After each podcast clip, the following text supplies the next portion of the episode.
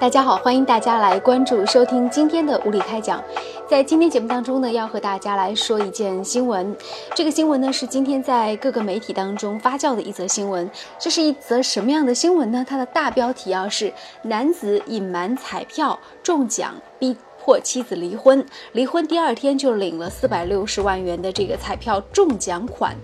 我们乍一看这个标题呢，是觉得这个男的真的是做的挺不厚道的。那事情经过怎样呢？我们来跟大家简单梳理一下这件事情。前一段时间，我们来看一下重庆晚报整理的这个新闻。重庆晚报记者呢是拨通了这个中奖的这个家庭当中的这个。丈夫，也就是熊先生的电话。那熊先先生在电话当中说呢，中奖的并不是自己，而是自己的母亲。熊先生说呢，妻子离家半年不回来，所以最后决定离婚。夫妻两个人呢是闹矛盾，心情很郁闷，根本就没有心思买彩票。这个中奖号追过一段时间，但后来呢，自己的妈妈也在追。记者又找到了熊先生的母亲曾婆婆，那婆婆说呢，这个彩票确实是她买的，儿子一直追到那个号，后来停下来，觉得很可惜，继续追。过年前晚饭之后，散步到家附近彩票店，就花了五十六元买下了这个彩票。这笔奖金在税后呢是有四百六十万元。今年的三月十号，袁女士向当地的法院提起了诉讼，她认定。他说这笔钱应该是夫妻的共同财产，要求分得二百三十万元。同时呢，向法律提出了诉前财产保全、冻结熊先生的银行账户。当时呢，曾婆婆是作为第三方进行出庭的。第一次开庭的时候，法院是出示了福彩中心备案中奖的这个领奖人登记呢是熊先生，而对方呢也没有出示任何受人委托的领奖的这个委托书。曾婆婆呢就告诉记者说自己七十多岁了，到这个主城领奖身体不方便，所以呢让儿子代为领取奖金，并且是代为保管一下。呃，第一次开庭的时候呢，彩票老板也出庭作证，说是曾婆婆买了彩票。这个彩票是谁买的？其实这里面已经有已经有点说不清楚了。我们来看一下袁女士为什么要告这个她的前夫，呃，这样的一件事情。那袁女士就说了。她说，一九九九年和熊先生结婚呢，第二年就有了女儿。在去年的七月份，也就是二零一四年七月，当时因为跟老公吵架，所以呢，当时带着女儿是回了娘家的。本来呢是想彼此冷静，但是两个人打电话经常被对方气到，所以就赌气没有回家。袁女士就说了，今年二月十七号晚上十点钟，忽然打电话提出离婚，要求马上办理。因为袁女士没有同意离婚，那当时呢，这个熊先生就采取了一些办法，比如说，他就给了一个比较宽泛的条件，比如说，第一条就是二零一三年男方去云南投资失败，所有的贷款由男方来归还，然后所借女方欠款十万元，由男方在签订协议时无条件的偿还，并且呢，女儿是由男方来抚养，这个袁女士不用提出任何的费用，呃，这样的情况之下呢，袁女士觉得当时一看这个还可以就，决定哎离婚吧，没想到离婚之后没两天，她的朋友就告诉她说，她的前夫中了五百万，呃是双色球八加一的小复式。她知道那个号码呢，她的前夫追了很长的一段时间了。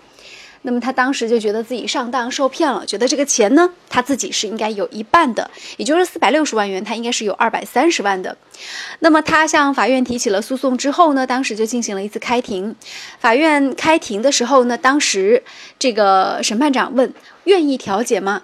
袁女士呢就说：“接受调解可以。”但熊先生呢要支付两百万，那最后呢代理律师呢是说，呃，熊先生同意给他五十万，这个调解呢最后是失败了，因为袁女士说太少了。在九月六号的时候，良平法院是做出了一个一审判决，认为彩票系第三人购买，该彩票中奖金额是四百六十万元，税后为家庭的共同财产，由被告人。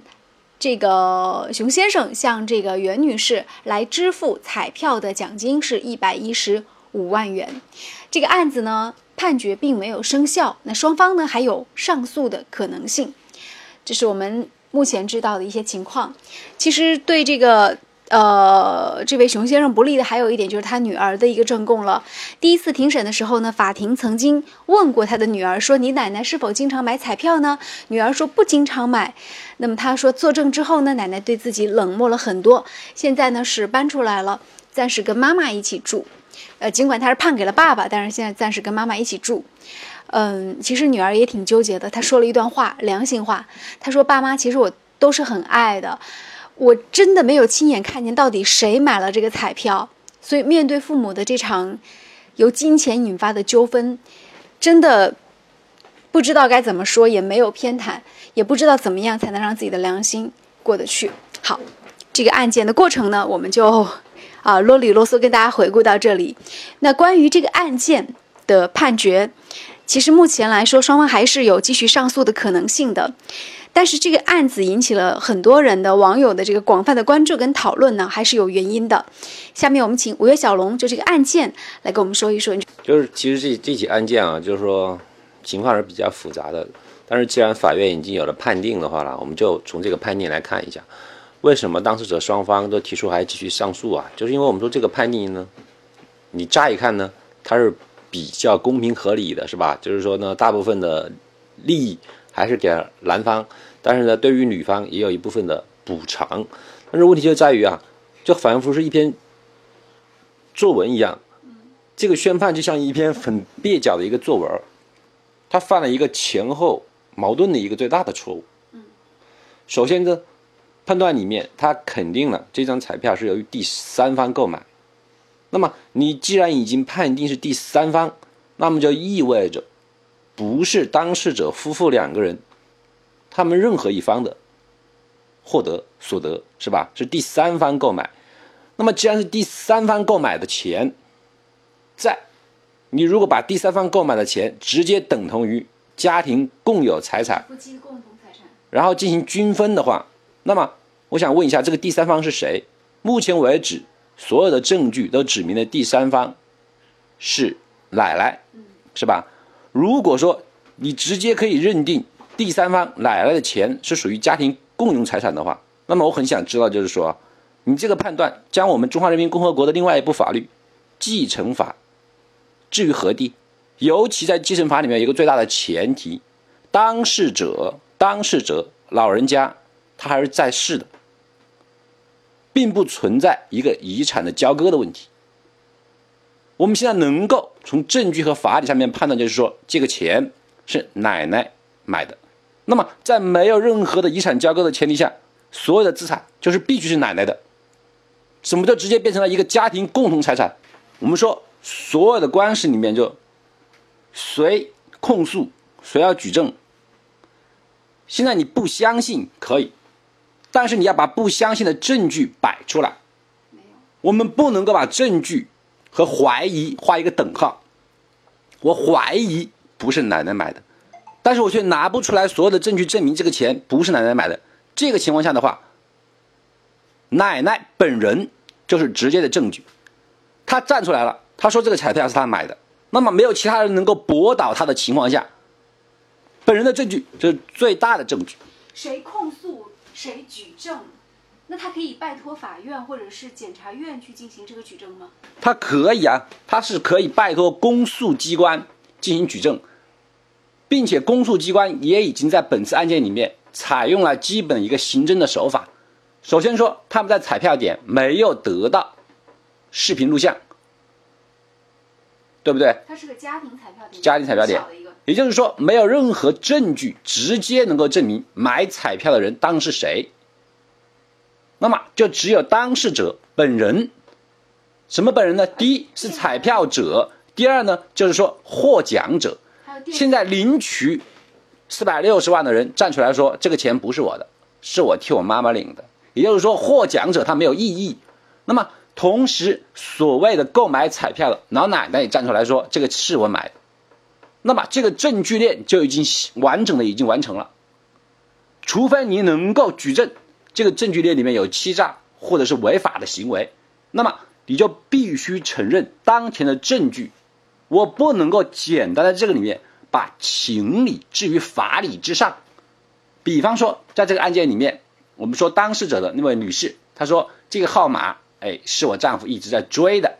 婆婆是很少购买彩票的，但是这所有东西猜测里面，不能够完整的指出，我只能说猜测。我猜测是这个号码是我老公经常追的，那有什么问题呢？大家都是一家人，如果你的老公经常追的话，买同一个号码买了半年的话，他的母亲会不会也知道这个号码呢？对啊，你做他的一个妻子，你都知道这个号码，为什么他的妈妈不知道呢？因为这个号码是熟号码，所以你就能够证明这个号码就是你老公买的吗？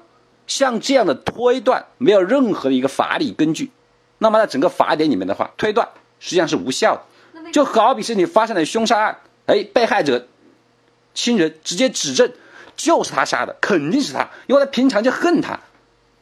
你凭通过这么一句话，你可以直接判对方是杀人犯吗？我在这里就说也没有完全的，就是点评到说男方的问题还是女方问题，我只说在当前的法理基础上，实际上这个问题是很清晰、很明了的。如果我们还是回到刚才那个法院的最后宣判里面，既然他已经承认了彩票是属于第三方，第三方的话，这个第三方是谁？谁买的彩票就是谁，财产就是谁的。我不能说第三方得益了之后，第四方、第五方、第六方都能够分钱。好，感谢五月小龙给我们带来的这一段点评，呃，也欢迎大家继续来发表自己的观点和意见。我们今天的节目就进行到这里，再见。